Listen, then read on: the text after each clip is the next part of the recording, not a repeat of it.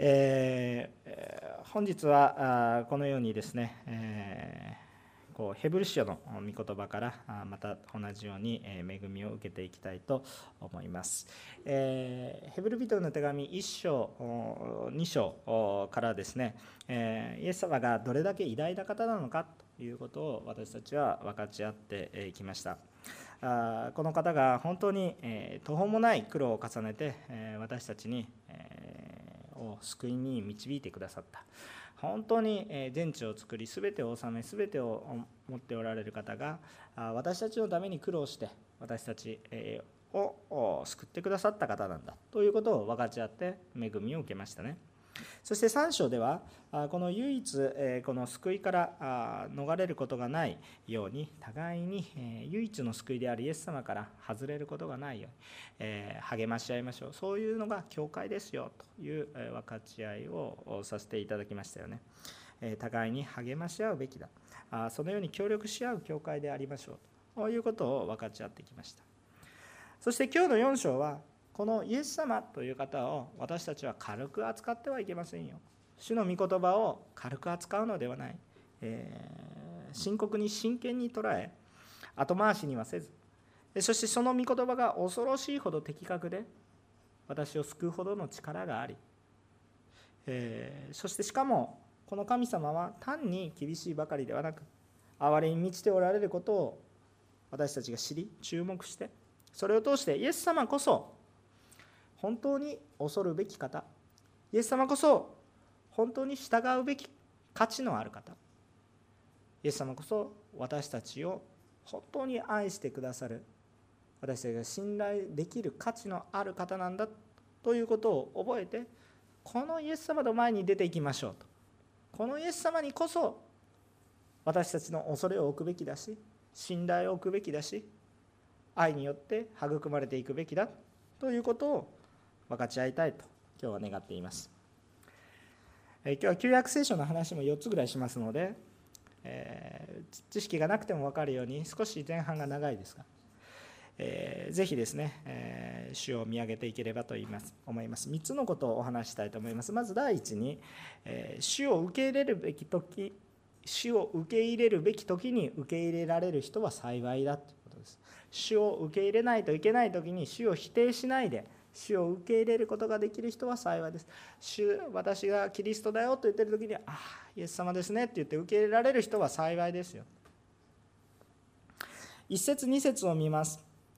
えー、こういうわけで私たちは恐れる心をもとでありませんか？神の安息に入るための約束がまだ残っているのにあなた方のうちの誰かがそこに入れなかったということのないようにしましょう。というのも私たちにも良い知らせが伝えられていてあの人たちと同じなのですけれども彼らには聞いた御言葉が益となりませんでした。御言葉が聞いた人たちに信仰によって結びつけられなかったからです。さあ私たちが罪許される方法は聖書全体を通して言われていることはあこの神様が私たちが罪を犯す相手は基本的に神様ですよね。神様に対して罪を犯しています。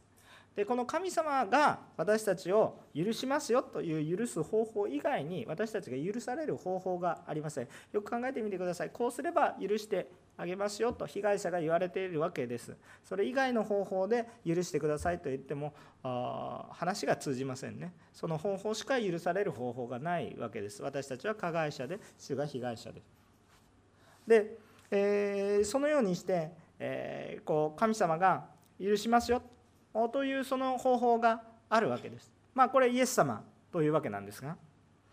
しかしその方法というのはあ被害を受けられた神様裏切られた神様が私たちの復讐を持って気分を収めるというようなその復讐の目的をしたものではなくむしろ罪人である私たちに救いをもたらそうとする目的を持って許す。本来であるならば私たちが被害を受け私たちがこう苦しみを受けることによって相手の怒りを鎮める。そのようなものであるので普通、えこの裏切った者に対する処罰っていうのは復讐なわけです。当たり前の世界です。しかし神様の救いの私たちが許す許しの方法というのは復讐ではなく救いだったんですね。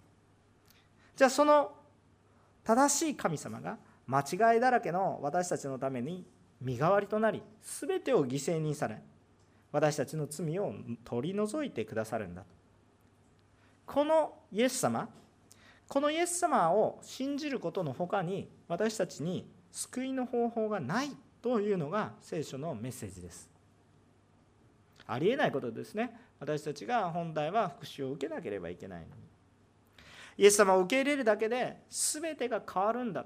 これはもうもう恵みとしか言えないものですね。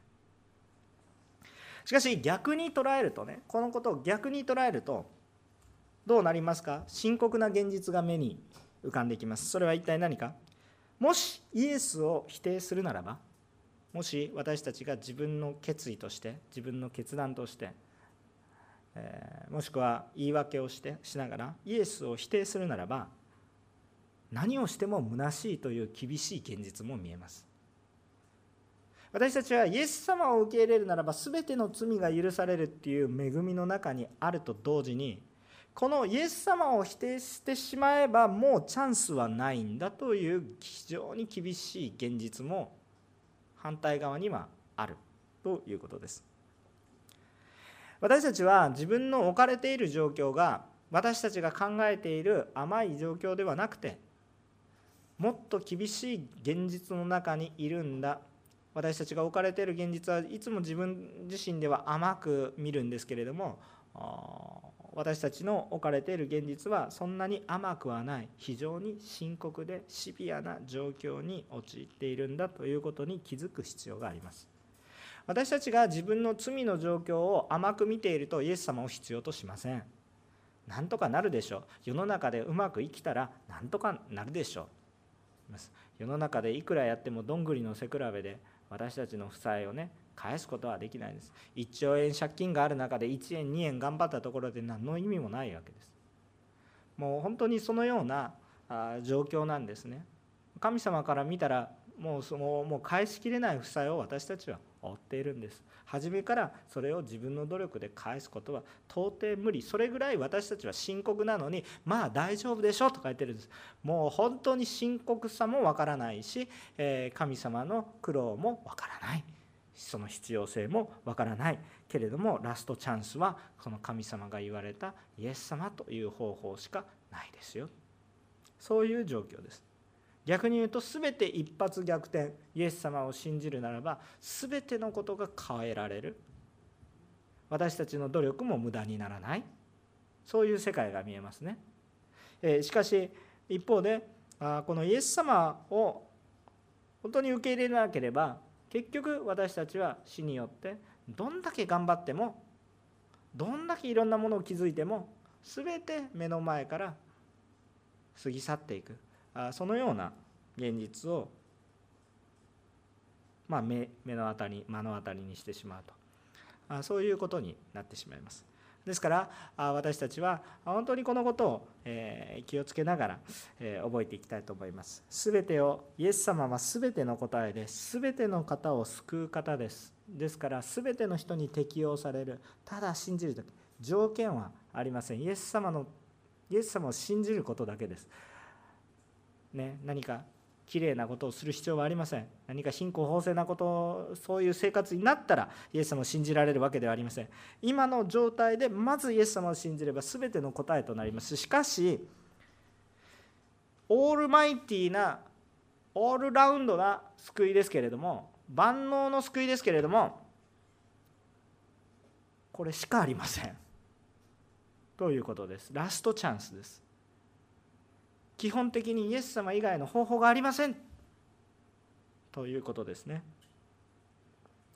ですからこの救いの御言葉をどうしたらいいんですか？ただ単に物理的に聞く。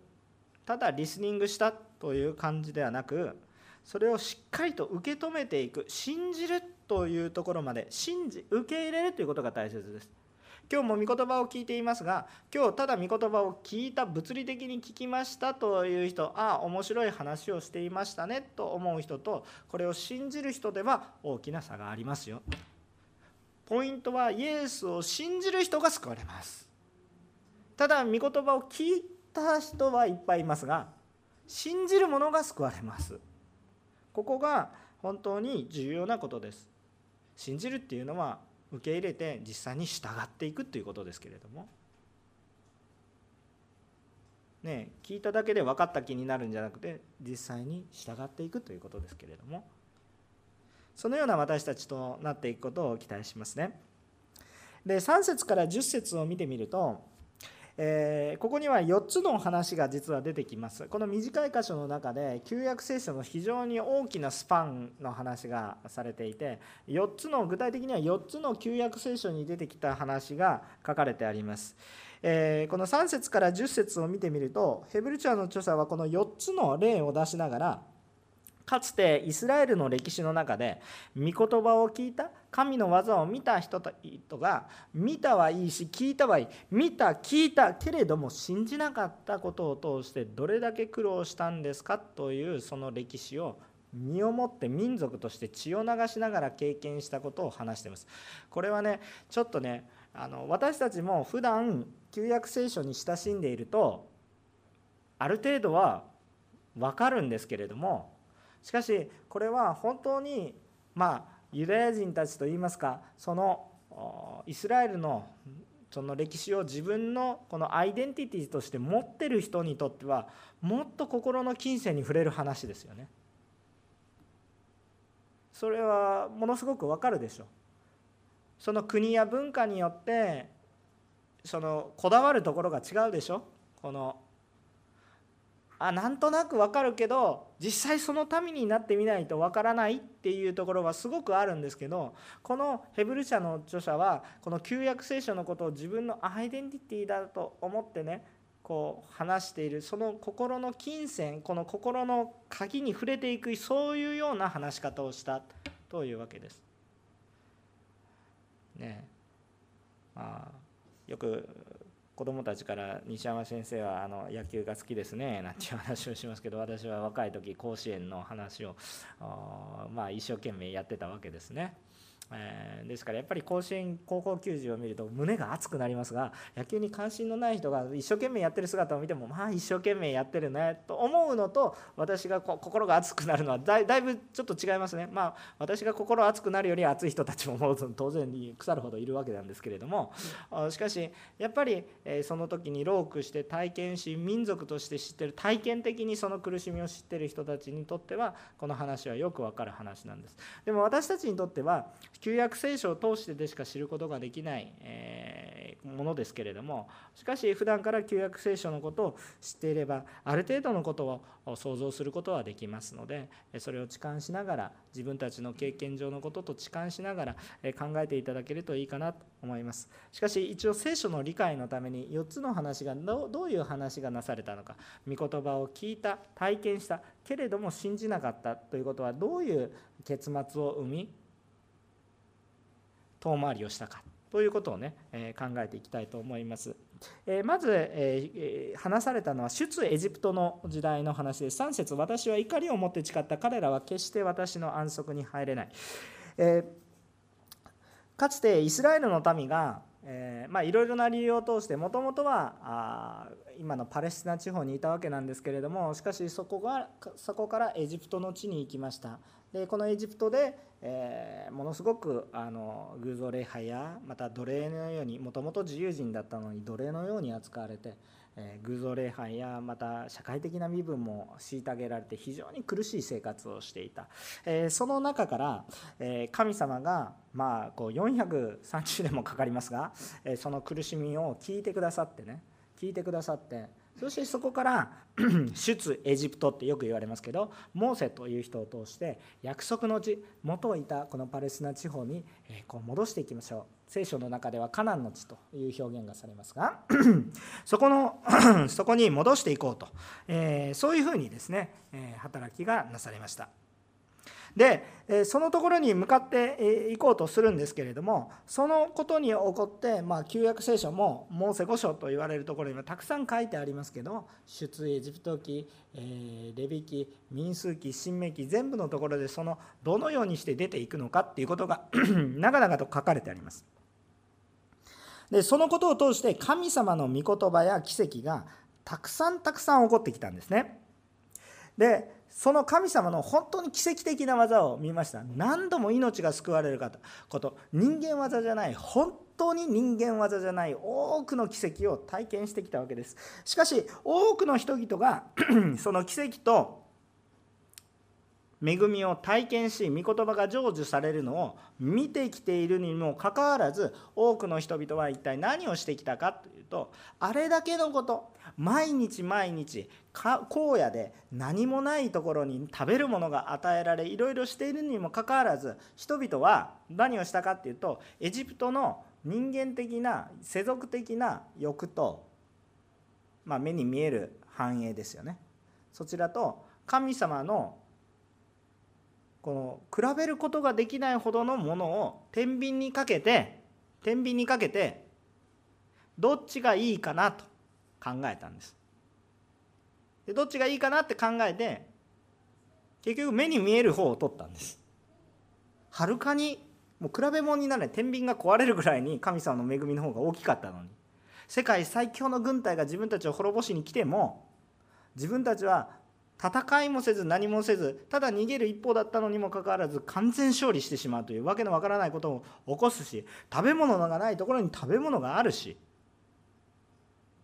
そんなことを見ているのにやっぱりエジプトがいいって言い出したんですね。どれでもいいから虐げられてでもいいから苦しんでもいいからなんか食べるものが食べ他のものが食べたい神のくれるものじゃなくて別のものっていうことを求めたんです。結局そのように求めて予的なものを求め神を退けたので出エジプトをした第一世代の人たちはみんなまあごくごく一部の例外は含むんですけど信仰に至ったごく一部の人を除いてほぼ全員荒野で死ぬことになります。40年間の遠回りをすることになりましたで最終的に約束の地に入ったのは荒野の中で生まれて神様を比較的受け入れることに対して抵抗のない人。もう生まれた時から比べるものはない。生まれる時から神様の恵みしか知らない。その世代が約束の地に入ることになりました。苦しかったんですけど神様を求めることを知っていたためですね。文句は言ったかって言ったら言ったんですけどでも神様しか知らない民が入りましたそこに。ようやく入ったんですね。神様を退けた結果結局そのように大きく遠回りをすることにちょっと遠回りじゃない大きく遠回り世代が一つ変わります。それぐらいの遠回りをすることになりましたよ。2番目の話は創世紀の神様の天地創造の話になります。創世紀1章を見てみると神様が6日間で言葉を通して世界を創造されたつまりイエス様を通して世界を全てを創造されたということがまあ記されているわけですが7日目に何があったかというと神様は全ての技を休まれて安息されたんだということが記録されています。まあ、これ創世記1章2章あたりを読まれると、え詳しく書かれてありますね。これはどう理解したらいいか神様が疲れて休む必要神様が疲れますかって言ったら神様は疲れません。神様は安息日に休んでおられれば寝ていて神様助けてください。今睡眠中ですなんてそんな話じゃないわけです。いつ呼んでも。神様は休む必要はありません。あえて休まれたんです。なぜ休まれたんですかというとそれは私たちに教えるべきことがありましたよ。ということです。それは私たちに教えるべきことがありますよ。人々に対して世の煩いではなく神様だけを見上げることのできる安息に至るんだよということを見せたわけです。皆さん完璧というものを考えたことがありますか？完全完璧というものを考えてみてください。完全なもの完璧なものに何かを使えても加えても余分なものになりますね。完全なものに何かを加えれば余分なものになりますね。完全なものから何かを取ればまた不完全になりますね。完全なものっていうのは加えることも足すことも引くことも必要ありませんね。完全だからです。でももし完全でないものを完全にしようとすればそこには仕事が必要になります。壊れているところを修理する必要があります。もしくは余分なものがついていたらそれを取り除く必要があります。それが完全になったらどうなるんですか？することはないんです。そのためにすることはないんです。いや逆に言うと一つだけすることがあります。完全にななものをめでるんです。わ分かりますか？私もですねあの小さい時いや共感してくれる人いなくてもいいんですけどプラモデルとか作ったんですね。こう模型を作った記憶があります。完成するまでも楽しいんですけれども作ることも楽しいんですけど作ったらですねまあ男性はちょっと女性からちょっと理解されにくいところありますけどなんかあちらこちらから眺めるんです。車の模型を作りましたと。ああうまくできたな。上から見ても下から見てもいいなとかで日がなそんなことやってるんですよ。もう何してんのっていう感じなんですけどもうあっちから見てもいいなこっちから見てもいいなっていうふうにね、えー、そういうふうにね、あ、こう眺めてね、あ、楽しいなって思うことがあるんです。ちょっと先生オタクですか？みたいな感じで 言われますか、えー、どうぞ男性の皆さん皆さんの奥さんがそうなるとよろしいかなと思いますけれども。あのそういうふうなねあのことをね、えー、するものです。もう別にそこで何かを足す必要もないんです。本当に。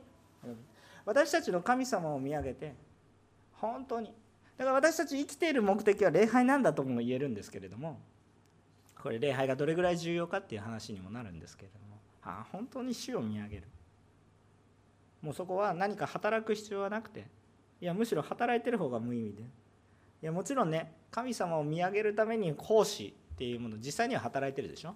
私も今牧師という役割を持ってますからじゃあ私日曜日安息日のように過ごしてますかって言ったら一番働いてますけれども あのでもなすべきことをしてるんです。他のことはしてしないんですね。あ主を礼拝する。神様だけを見上げる安息っていうものが最終的にあるんだ至るんだ。世のことああ老後の不安。就職はどうしたらいいか結婚したらどう世の中の煩いはさまざまにあります。今日生きていく時どうしたらいいか人間関係はどうしたら世のさまざまなことはありますけれども主を見上げる時に解決する。ああイエス様が解決なんだ。ということを本当に知る安息があるということを私たちが知る必要があるんです。だから安息というものがある。もう足す必要もない引く必要もない。ただ唯一主を褒めたたえる時がある。最終的に私たちもそこに行きます。永遠の命ということです。神の御国に入るということです。そこでは全てのことが仕事がないわけではありません。そこでなされる全てのことが礼拝につながっています。だからそれと同じように今の私たちの生き方もそれを目指すものでありたいなと願うわけですよね。さあ3番目。もともとそうであったんですけれども神様が初めからそのようにビジョンを見せているんですけど人々がそれを拒否しましたね。アダムとエヴァがそれを拒否したがゆえに。結局全てのものが罪に陥ってだいぶ遠回りをしてそれは人類の歴史全てですよっていう話ですよね。今だいぶ遠回り。出エジプト期で40年間遠回りをしましたけどもそんな40年とかいうのももうごくごく短い期間で人類の歴史全てです。大きく見ると。さあもう一回出エジプト記のところに戻ります。3番目の令和は一体何かって言ったらだいぶ出エジプト記から後の時代になるんですがイスラエルの人々がその約束のカナンの地に入って王国を築いた後の話。ダビデ王が神様を賛美している。神様に最も喜ばれたダビデ王という王様がいたんですがこの王様が神様を賛美している歌がありますそこの引用がねちょっとされているわけです7節の「今日もし御声を聞くならあなた方の心をかたくなにしてはならないとこう書かれてあるんですね。えっと、これはですねえっと、詩編95編の7節から8節ダビデ王のこの歌賛美からの引用そのままなんですが、えー、この歌を考えるとね、まあ、3つの重要なことが見えてくるなと思います。まず第一にタイミングです。タイミング。2番目には御言葉を聞くこと。3番目には受け入れること。ということです。この3つのポイントが賛美されてるわけですね。3つのポイントが重要ですよ。今日という日をちゃんと重要視しなさい。今日という日を定められるのは私ではないですよ。神様が定められる今日という日いつでもいいわけじゃないです。今日という日があるんです。タイミングがあるんです。神様の時。これを自分で決めることではありません。神様が定められる時。自分の心が整って自分の方に主導権ボールが投げられているわけではありません。主がこの時だ。もしその時に退けばそのそれは400年後。タイミングがあるわけです。非常に重要なタイミングです。これを逃してはいけません。いつでも神様は皆さんね信仰生活の中で神様はどこにでもいらっしゃいます。いつでも私たちの御言葉を聞いてくださいます。それはね間違っているか正しいかというと正しい理解です。正しい理解ですけど間違った部分があります。それはいつでもどこでもではないです。今ここでという信仰です。いつでもどこでもいいのではなく今ここでという。あ私はどの教会に通ってもいいしどの教会にいても神様満ち溢れています。そうですね。でもあなたが今日礼拝しあなたが属するところはどこでも誰でもいいのではなく今日ここであなたが具体的にいる場所は主に示された場所でということです。分かりますかこの。どこでも全ての神様は全て。でも主導権がどっちにあるんですか。私にあるんではなく神様にあるということを覚えていないと私たちは信仰的に歩まりましょう神様の理解で神様がどこにでもおられる。誰も聞いておられる。全てのことをなされている。理解は正しいです。でもその奥にあるのその事実をどのように私たちが受け入れていくかにおいて自分を中心に受け入れてまあ後でいいか自分の気分がいい時でいいかこれは間違いです。神様が今日という日を神様が定められます。それを私たちがキャッチする必要があるんです。今日という時が。でもね難しいのでなかなか分かりにくいので神様は私たちに分かりやすいようにちゃんと聖書を通して教えてくれてるでしょ。いつも祈りなさい絶えず喜んでいなさい。分かんないから。ちゃんといつでいつ来るかあなた方には分かんないから。いつでもいいように準備しておきなさい。って言ってるでしょ。でもそれはいつでもどこでもいい後でもいいわけじゃなくて今日という時は今日なんです。今日あったんだから明日も神様大丈夫ですよね。もちろんね神様は憐れみ深い方ですから明日も今日と定めてくださることはあるかもしれません。しかしそれは私が決めることではありません。私が明日でもいいですよねって言われても神様がノーと言われることもありえますよ。それは私たちが決めることではないです。主の再臨は明日来るかもしれないでしょ。今日という日に。備えていなくて明日も大丈夫。いやイエス様来られてもう終わりましたよ。ノアの箱舟の時に神様がドアを閉められます。ドアを閉めてから入れてください。ではダメだっていうことを何度も何度も聖書の令和を通して話してこられてますよね。神様が今日という日を定められます。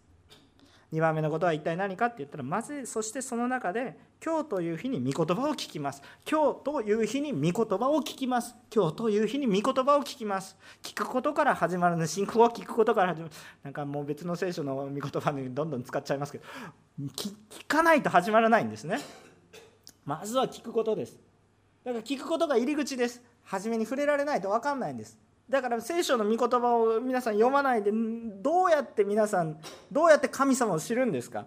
私たちの信仰生活の中であまあ聖書の御言葉よく分かんない。分からなくても読みなさいよ。なんで読むんですか？これしか明確に知る方法がないからです。他に方法あるんですか？教えてください。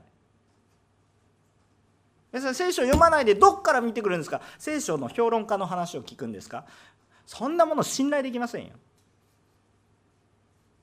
メッセージ聞いてればいいんですか？いや 信頼できませんよって言うと私何を言ってるんだっていう感じになりますけれども私のメッセージなんかよりはるかに御言葉これは私のメッセージはどうぞ皆さん御言葉を見てくださいというメッセージです。御言葉見ないと話にならないんです。分かりますか？本物を見ないと意味がないんです。どなその他の方法を見てどうやって主を知るんですか？主が与えてくださった言葉を置いて無視して別の言葉人の言葉ばかり聞いていってどうするんですか？御言葉読まないと意味がないんですよ。ね、若い人たちこんな御言葉読んだって分かりにくいからあれなんだって。真剣に一箇所でもいいから真剣に読んでそれ適用してください。人生変わりますから本当に信じます。自信があります。あの教会の中でいろいろな交わりを通して楽しいことをすることはいいことです。だから私それ否定しませんし御言葉に興味が向くことのためにしたらいいですけどいいですか？真剣に御言葉が生きて語られていなければ何をやったって無駄です。いくら楽しかったって世の中の方に楽しいこといっぱいある。あれだけ豊かな恵みを受けたエジプトの民でもこんな素晴らしいことがあるなと思っても人間の欲には楽しいことが別にあるんですよ。残念ながらこれが人間です。別に他の人じゃ私でもそうです。皆さんもそうです。楽しいことだけを探せば世の中にいくらでもある。でも本当に価値のあるものは御言葉にしかない。だから本当に御言葉の書かれていたらねそのことが豊かになっていたらねそこが魅力なんですよ。それこそが魅力。それにプラスしていろんな、ね、楽しいことがあったらいいんです。見事。運転教習所に行きますよね。免許証の取る。運転免許証を取るところ。その教習所に行って一番教習所が教習所たる一番の強みは何ですかって。そこに行ってちゃんと学びちゃんと卒業すれば運転技術があってほぼほぼ免許が取れますよっていう状況になるから行くんですよね。いいですか？そこに行って豊かな食事があるし楽しい交わりがあるけれども免許は取れません。教習所に行きますか？そういう教習所に。行かないでしょ？それだったらどっかこっちからホテルとかどっかリゾートとかに行った方がいいわけです。いいですか？教会の中で私たちの交わりの中で御言葉が命ですよ。御言葉に命があることが豊かになっていればそれが大事です。だからこの御言葉が語られていることが大事です。御言葉を聞くことが大事です。さあ3番目のポイントは一体何かというとこれを聞くだけじゃなくて要は信じること。かたくなになって「ああそうですか。違いますね。ああもううるさい話早く牧師メッセージ終われ」そういうことばっかり考えているのではなくて本当にこれをああイエス様に対して心を開き御言葉を受け入れようと。するものは幸いです。こと心をかたくなにするな。このね詩篇の95編をねまああの時間のある時に読んでみてください。この話は一体どこの話を話してこういう教訓を賛美しているかっていうと出エジプト記の時代に人々が神様が水を用意しているのに早まってねもう水を与えようとしているのにもう水がないですよなんでですか？とか言って叫んでいて神様はすでに水を用意されていたのに。先山ってねもう水がないわーわー言っていた時にこう主に反抗したような人々になってはいけませんよ。主はちゃんと水を用意されてましたよ。っていう話をもう一度出エジプト記の話をしてるんです。だからちょっと私たちはこの箇所を見ただけでダビデオ随分時代が飛んでるかなと思うんですけれどもイスラエルの人たちにとってはなんかもうこう身近なことなんでこういう説明が必要ないんですね。あっあって感じるんです。皆さんのこの歴史の中に文化の中に刻み込まれているさまざまな問題があるでしょ例えば先ほどアフガニスタンのために祈りましょうってアフガニスタンのために祈りましょうって言ったら別にそれにいちいちいちいち解説しなくても皆さんの中に祈りの課題がこういう状況だってパッパッパッてやるんですよこれいちいち説明したらすごい時間にかかるんですよ。でもアフガニスタンのために祈りましょう。何を祈ったらいいか皆さんの中に祈りの課題がもう入ってる。そのような心の金銭に触れていくような話なんですね。だから私たちはこの神様に対して反抗するものではなく主の御言葉を受け入れ神様がなされていることを受け入れそれを信じていくものでありましょうという警告を賛美を通して成してるわけですダビデが。さあ4番目の話です。4番目の話。せっかく40年間の荒野の、ね、ことを通してようやく約束の地に入ったのに神様の言われた通り従えばよかった。その誘いは確実にあった。それはモーセという人からヨシアに代わってヨシアの代にもう神だけに従え神様だけに仕えよ偶像礼拝はだけだ。好きなようにあなたたちがしたらいいけれども私は主に従う。私と私の家族は主に従う。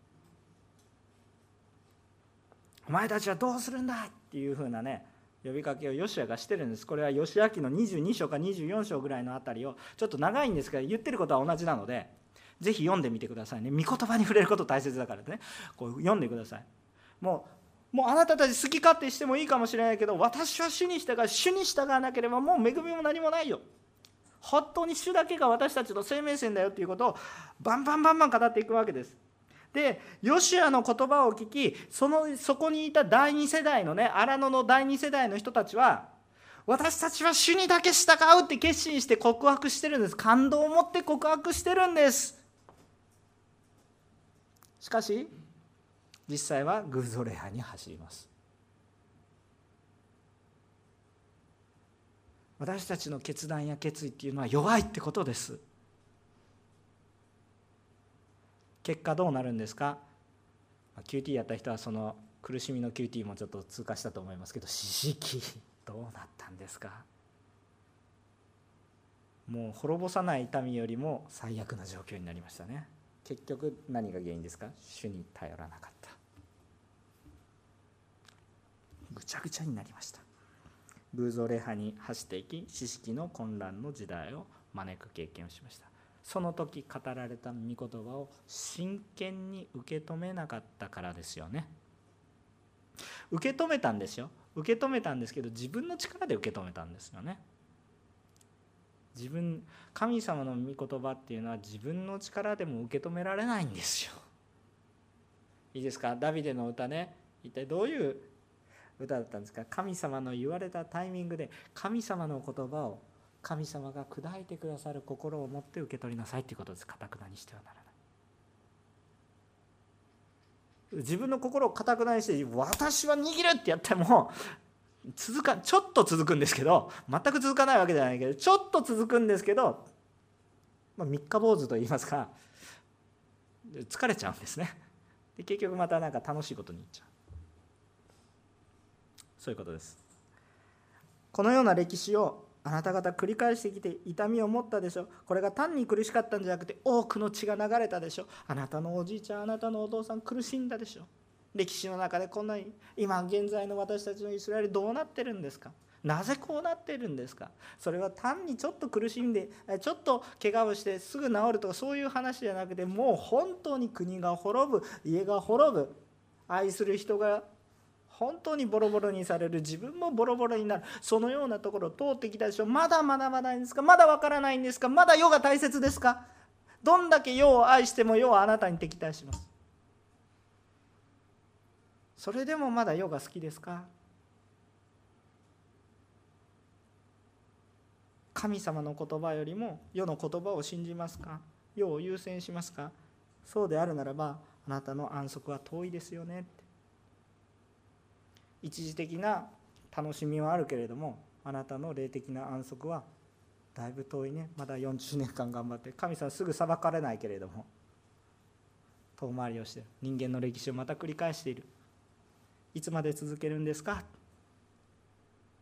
そういうお話をしてるわけ。ですだから11節ですね。ですから誰もあの不従順な悪い例に倣って落語しないようにこの安息に入るように努めようではありませんか？つまり何を言ってるのか？御言葉を信じよう。主にだけ頼りましょう。不不従順ではなく従順でありましょう。神様言葉お言葉通りに好みになりますようにってマリア言いますがお言葉通りになりますようにって私たちの信仰がお言葉ですがにならないようにしないといけない。お言葉ですが 私はこう思いますではなくてお言葉通りに好みになりますよね。ねクリスチャンの私たちにとってはすごく重要なのは大体の場合お言葉ですがって言ってるんですね。もうこれもうごめんなさい。私もそういうところがあるんでしょうね。いっぱいあります。悔い改めてお言葉通りに信仰に立って歩む歴史は変わっていきます。歴史は変わっていきます。信仰にあるもの。主を受け入れないものにならないで受け入れるものとなりましょう。このイエス様がどういう方だったか一章二章を通して。このイエス様が何をどう何をしてくださって。この救いによって私たちが生きるってことを本当に3章をね通してね信仰が大切なの。お互い助け合ってこの信仰から外れないようにしましょう。だからだから私たちはこの不従順ではなく従順に歩みましょう。まだ今の世の中は遠回りしてる最中です。またイエス様来られますけれどもね。イエス様の救いまで与えられました。もうこれ最後の完成形が私たちに与えられる。救いの完成形が与えられてるんです。モデルとしてはイスラエルの人たちがこのエジプトの地に入るか入らないかもうもう入る準備は整った入るか入らないかっていうところです。そこで従うか従わないかっていうところでまたやっています。私たちはそのところでしっかりやりましょう。この世においてねできることがあります。この世においてできることは何かって言ったら伝道と養育です。この世でしかできません。主の主の導きの中に入ったら主のところに入ったらもう伝道はありません。伝道する必要はない。伝道対象者がいませんそこに。だってもうみんな主のものですから。養育もありません。主主主と共にいますから。弟子養育伝道これは今の世しかできないんです。礼拝は永遠です。今も。そして後に来る主の世でも私たちは永遠に礼拝するものです。それはずっと続きます。でも今しかできないものは宣教伝道養育です。皆さん限定商品に弱いでしょ。夏限定とか言う。とりあえずそっちよりも美味しいものがあってもそっち買うでしょ。いや分かんないんですけど。あるファーストフードに行ったらいつも限定商品があって別のものも美味しいんだけどいつも私はその限定の方ばっかり買う限定って今しかないって言われると弱いんですよね。今しかできないことなんですよ。だから私たちやるべきことがありますよ。それは一体何かって言ったら主の言葉を聞きましょうと言い続けることです。天の御国に行ったら言い続けなくても顔と顔を合わせて主と共にいますからね。言わなくても目の前にいらっしゃいますから。でも今は見えないんでしょ？罪があるから。見えない。わからない。だから主を見上げましょう。主の言葉を聞きましょう。私たちが主の言葉を受け入れる時に受け入れられる人は幸いです。さあ2番目ですね。2番目の話をします。主の言葉であ自分の言葉ではなく御言葉で判断しましょう。自分の言葉ではなく御言葉で判断しましょう。12節13節読みます。神の言葉は生きていて力があり諸刃の剣よりも鋭く魂と霊関節と骨髄を分けるまでに差し貫き心の思いや計りごとを見分けることができます。神の見前に現れない被造物はありません。神の目には全てが裸でありさらけ出されています。この神に対して私たちはもう開きをすることになるするのです。これはね非常に強い言葉ですね。私たちも覚えておきましょう。すべてのことを私たちは自分の判断に頼りがちです。そうじゃないですか？ね。主の言葉をよく聞きましょうということですね。あのこれはね私の証ですから皆さんにそのまま適用しなくてもいいと思うんですがまあ、何も思ってない人は大したことでそんなね小さいことを大きく話すなっていうレベルの話ですけれどもあの、まあ、今コロナのウイルスが流行していてね、えー、まあ、ワクチン打ちましょう打たないでしょう。一定のね、えー、打つ打たないっていう話もありますね。でもね私の中で、まあ、以前も明かししたことですけれども、まああのまあ、選択肢があんまりないと言いますかあのもちろん他の人はね自分の家族の中でももう個人の判断に私は任せるんですがあしかしねこれはまだ教会で打ちなさいという話でもないし打ってはいけませんという話でもありません。もうそれはもう皆さんの状況に合わせて判断することです。ただ私個人の問題としてねあ分かりやすい。まあ一定の不安定なね、このワクチンの中に不安定不安材料ってありますよね。もちろん効果もありますよね。でもね私の判断材料はそこにないんです。その自分が健康被害になるっていうこととかあのそのどうなるかっていう話じゃなくてね。あの私の頭の中にあるラブソナタとかあるから打つ以外の選択肢がないんです私の中に。あのそこそれなんでそれを見るかって言ったらイエス様が何をされたかを見るとまあいいかなと思うんですね。あのね、あのこれはもう個人の判断ですからね。先生が言われた通りやらないといけないってそういう話ではないですね、えー、それぞれの健康状態がありますからよく判断されてやられたらいいことだと思いますけど私の場合はどうなってるかって言ったらあイエス様10時間まで従われたのに私ワクチンを恐れててどうするんだという考え、まあ、初めから何も恐れてない人に何の話なのか分かりませんけれどね。そういう人もいますから全然それはそれで大丈夫です。あのそうなんですけれどもまああのそれで人々が安心して受け入れてくれるんだったらまあイエス様ねイエス様は全てを犠牲にしてくださったのでまあ、まあ、何でもないかなと。何でもないことです。しかも自分のことのためにもなるような話。何でもないことです。で私にとってはですよ。皆さんは別でもいいです。それは別に信仰の話でもないです。ただその信仰の適応的なところですよね。自分がどうこう考えていくかその判断の材料ですよねそのそれが自分の考えというよりは主がイエス様が何をしてくださったかが見本えつまり神様の御言葉を中心にしていきたいなイエス様を中心にしていきたいなという思いが判断材料としてあります。えっと、たまたまそういうふうになっていますが、えー、まあ、適用はいろいろでもいいんですよ。それはねあの打ちなさい打たなくていいという話に持っていかないようにしてください。重要なことは主を見本としてください。御言葉を基準としてください、えー神の御言葉は単なる言葉ではありません。単なる励ましでもありません。私たちを完全に生かす影響力力があります。人を変える力があります。時には厳しいです。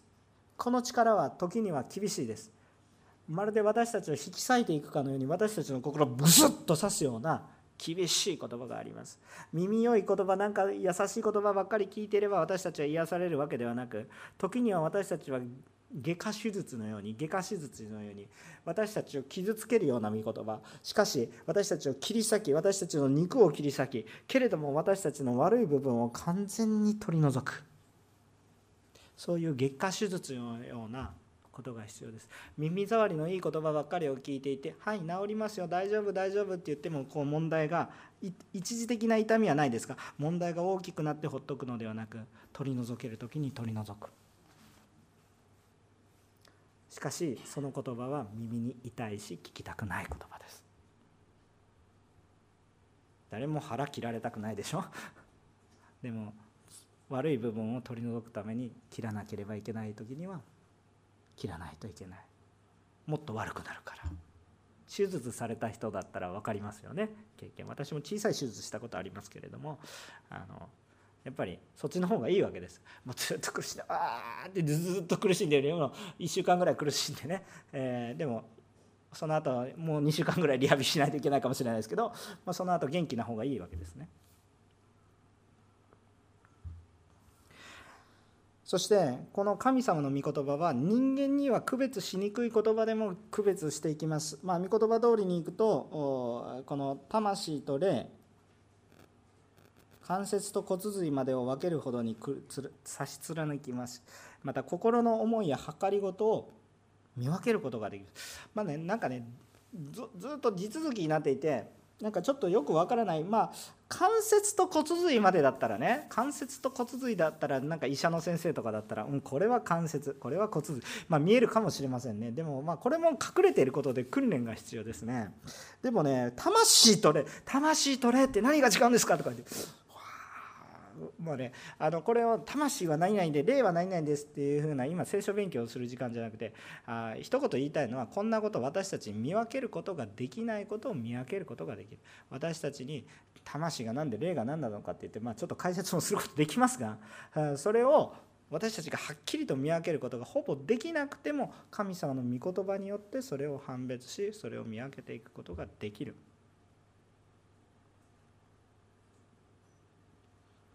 それが御言葉によって行われているだから皆さんねあの献身すべきですか？今日この人と結婚すべきですか？今日奉仕に行くべきですか？行かないべきですか？いろんな判断材料あると思います。最終的に立つところがどこですかって御言葉の確信がありますか？主の言葉は私たちが最も信頼できるものです。恐るべきほど的確です。必ず起こります。世の中の言葉なんて必ず起こらないでしょ。あれだけあれだけ知恵のあるお医者先生がこうなるよって言っても外れるし。でもそれも理性的に考えるとそうそうなんか適当な政治家が言ってるよりも先生が言ってることの方がうん正しそうに見える。けれども当てられない。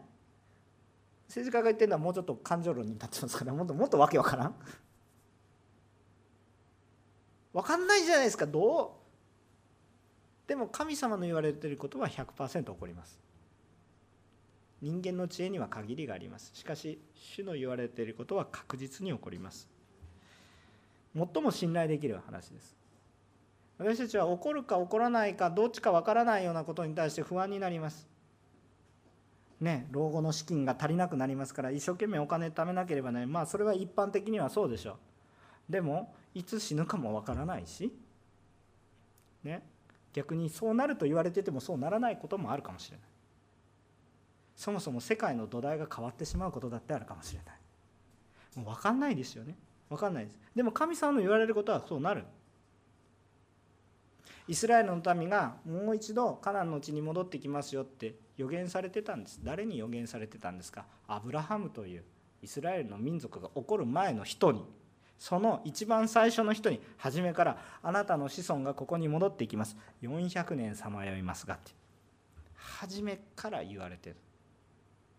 初めから言われてる。その通り。そんなことあると思いますけどその通りになる。不思議なことです。歴史上も何度も起こってきました。そしてこれからもそうですよ。だから主の言葉は最も信頼できるものです。そして恐ろしいほど的確です。痛くても聞く必要があるしそれを軽く見てはいけません。一番恐るべき言葉です。3番目最後ですね。主の主の言葉は厳しいだけではなく私たちを本当に考えてくださる従う価値あるべきもの。イエス様というのは本当に私たちを考えてくださる方であるから本当に従う方単に厳しいだけじゃないですよ。14節から16節。さて私たちには諸々の天を通られた神の子イエスという偉大な大祭司がおられるのですから信仰の告白を固く保とうではありませんか？私たちの大祭司は私たちの弱さに同情できない方ではありません。罪は犯されませんでしたが全ての点において私たちと同じように試みに遭われたのです。ですから私たちは憐れみを受けまた恵みをいただいて折にかなった助けを受けるために大胆に恵みの御座に近づこうではありませんか？さあ今までのこれまでの話だとね神様を恐れましょう神様に従いましょう本当に的確ですよっていうことを思うと恐ればっかりの方が強調されてきますよね。えー、何か恐ろしいイメージというのが優先しそうです。しかし神様はこの神様は私たちに何をしてくださったか私たちを取りなしてくださる大祭司ですよ。大祭司って何ですか？神と人のと仲介役って考えていただければいいと思いますね。はい、で神様に、えー、この神様なのにこのイエス様はどうされなったんですか？人になられ全知全能な方がですねまあこう限られた存在になった。全て知っていて無限の方が限られた有限になられた。そしてこう無敵な状態ではなくてねもう最弱といいますか弱い弱いものになった。スーパーマンとして来られたのではなくて普通のノーマルマンとして来られたんですね。あいやもうノーマルマンとか言って来られたんです一般的な人間の弱さ全ての人。弱さを持っている人の代表として来られたんです。だから神様は私たちの苦しみをよく知っておられるんです。神様は私たちの苦しみ以上に苦しまれた方です。世界で一番苦しまれた方です。世界を一番苦しまれた方っていうのを忘れないでください神様私たちの苦しみのはるか先を言っておられます。考えてみてください。私は一人の人の人生を追うことができません。そうじゃないですか。いやもうそんなことありませんっておっしゃる方いらっしゃるかもしれませんけどご両親のうちの誰か一人でも本当に寝たきりの人やそういう方を介護したことの経験のある人だったら分かるかもしれません。私を愛し私のために豊かに仕えてくださった両親の愛ねもう虐げたんじゃなくて愛を与えてくださったその親でさえたった一人の親であったとしてもね両方じゃなくても一人の親であったとしたとしてもその人の人生を背負って生きていくってものすごい大変で不可能です。やってみてください。支えきれません。きっと倒れます。だからみんなで支えましょうねって言ってるんでしょ？社会問題になって。みんなで支えましょうね。まあ、今の日本のみんなで支えても支えきれないからどうしようっていう話もあるんですがとにかくそれぐらい大きな問題ですよね。私はたった一人の人間の人生を支えることもまあ不可能です。それどころか人他の人の人生支えるどころか自分さえも支えることがどうなのかっていうのは怪しいんです。自分の人生を自分で支える。まあこれもね不可能だって気づけた人は幸いですけど。自分自身も支え自分の人生は自分で支えてるんだって思ってる人 あの立派な方なんだと思いますね。でも残念ながら虚しいです。支えることはできなくなりますあなたも。自分自身の力では。いずれね。だからその虚しさを知ってる人は幸いなんですけれども自分の限界を知ってる人は幸いなんですけれどもイエス様はじゃあどれぐらいのことをされたのかって言ったら全ての人を支えてます。全ての人敵さえも支えてます。その人たちから感謝も言われないで罵倒されているにもかかわらず支え続けてます。それを一時代だけではありません。今世界の人口70億ですかもうちょっと85億ですか知らないですけどそれぐらいありますね。それかける永遠です。全て支えてます。頭が狂ってしまいそうです。正常心ではいられません。自分の親でさえ支えること一人でも支えることも正常心ではいられないぐらい心が揺さぶられて倒れそうになります。でも主はそれのかける何倍なんでしょうか。天文学的数字かける天文学的数字ぐらいな感じです。もう訳わからないですよ。訳わからない苦しみを負ってくださっています。その弱さが十分に分かっている上でどういう正体が今来てるんですか？まず来なさい。ああだこうだどうだ言うつべこべ言わずまず来なさい。分かってるから来なさい。今誘ってるんだよ。どうして来ないの？今誘ってる。どうして来ない？ああだこうだ言うんです。まだ準備が整っていない私の時はどうのこのあなたは自分のことを自分で本当に理解してるんですか？私の時ではないって言って神様が私の時だって言ってねいえ私は私の時誰に向かって言ってるんですか？誰に向かって言ってるんですか？あなたそんな素晴らしい方なんですか？全知全能なんですか？全てのことを見てるんですか？全てのことを支えてるんですか？あなたは。いや私は誘ってるんですか？皆さんばっかり言ってたら自分傲慢ですよね。私も同じ。本当に愚かですね。私たちは。そのことに気づけた人は幸い。置いて主の前に置いて今主の前に出なさい。そこから始まるんです。それをしてあげるよって主は言ってくださってるんです。何か自分の努力で自分を立派に見せることはもうやめてください。やればやるほど見にくなります。どうぞ主の前に。私たちは裸同然主の前に。主の前に隠すことは何もできない。でもイエス様のおかげで全てはイエス様の前に出た時から全てが始まります。私たちの努力も全て無駄なものにはなりません。私たちは普段価値のないものに価値を見いだしています。ブランド虚しいです。あってもなくても生きていきます。恐るべきことでないことを恐れています。起こらないこと起こるかもしれない、ね、ある心理学者が調べたんでしょうかね。なんか人生の中で80%以上は私たちの心配事は実際には起こらないという調査をした人がいらっしゃるそうですね。なんかもう私も詳しくはないですがそういうこともあるみたいですね。心配しなくていいことを心配して本当に心配しないといけないことを心配してないと。私たちは恐るべき本当に恐るべきことを恐れてはいない。恐るべきことではないことを恐れている。もしくは私たちは信頼できないものを信頼しています。お金でしょうか？何でしょうか？最近もなんかいろんなこと起こりましたね。バブルも弾けることがあります。日本だって経験したじゃないですか。ああこれだと絶対大丈夫。大災害が起こってしまっても全部ひっくり返る。何度経験したら私たちは学ぶんでしょうかね。だから全てのこと神様がだけがなされたっていうふうに考えてしまうとちょっとおかしな話になりますが。しかし私たちは学ぶべきです。本当に信頼し本当に価値のあり本当に私たちのことを考えておられる方が一体誰なのか。高みの見物をされているような神様ではありません。私たちのために労苦をされている神様です。一番最悪なところまで行かれている神様です。私が最悪と思ったのは神様にとっては軽いことです。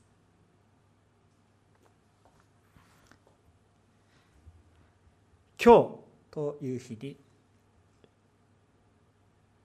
主が教えられていることがあれば今悔い改める時です。今主を受け入れるべき時です。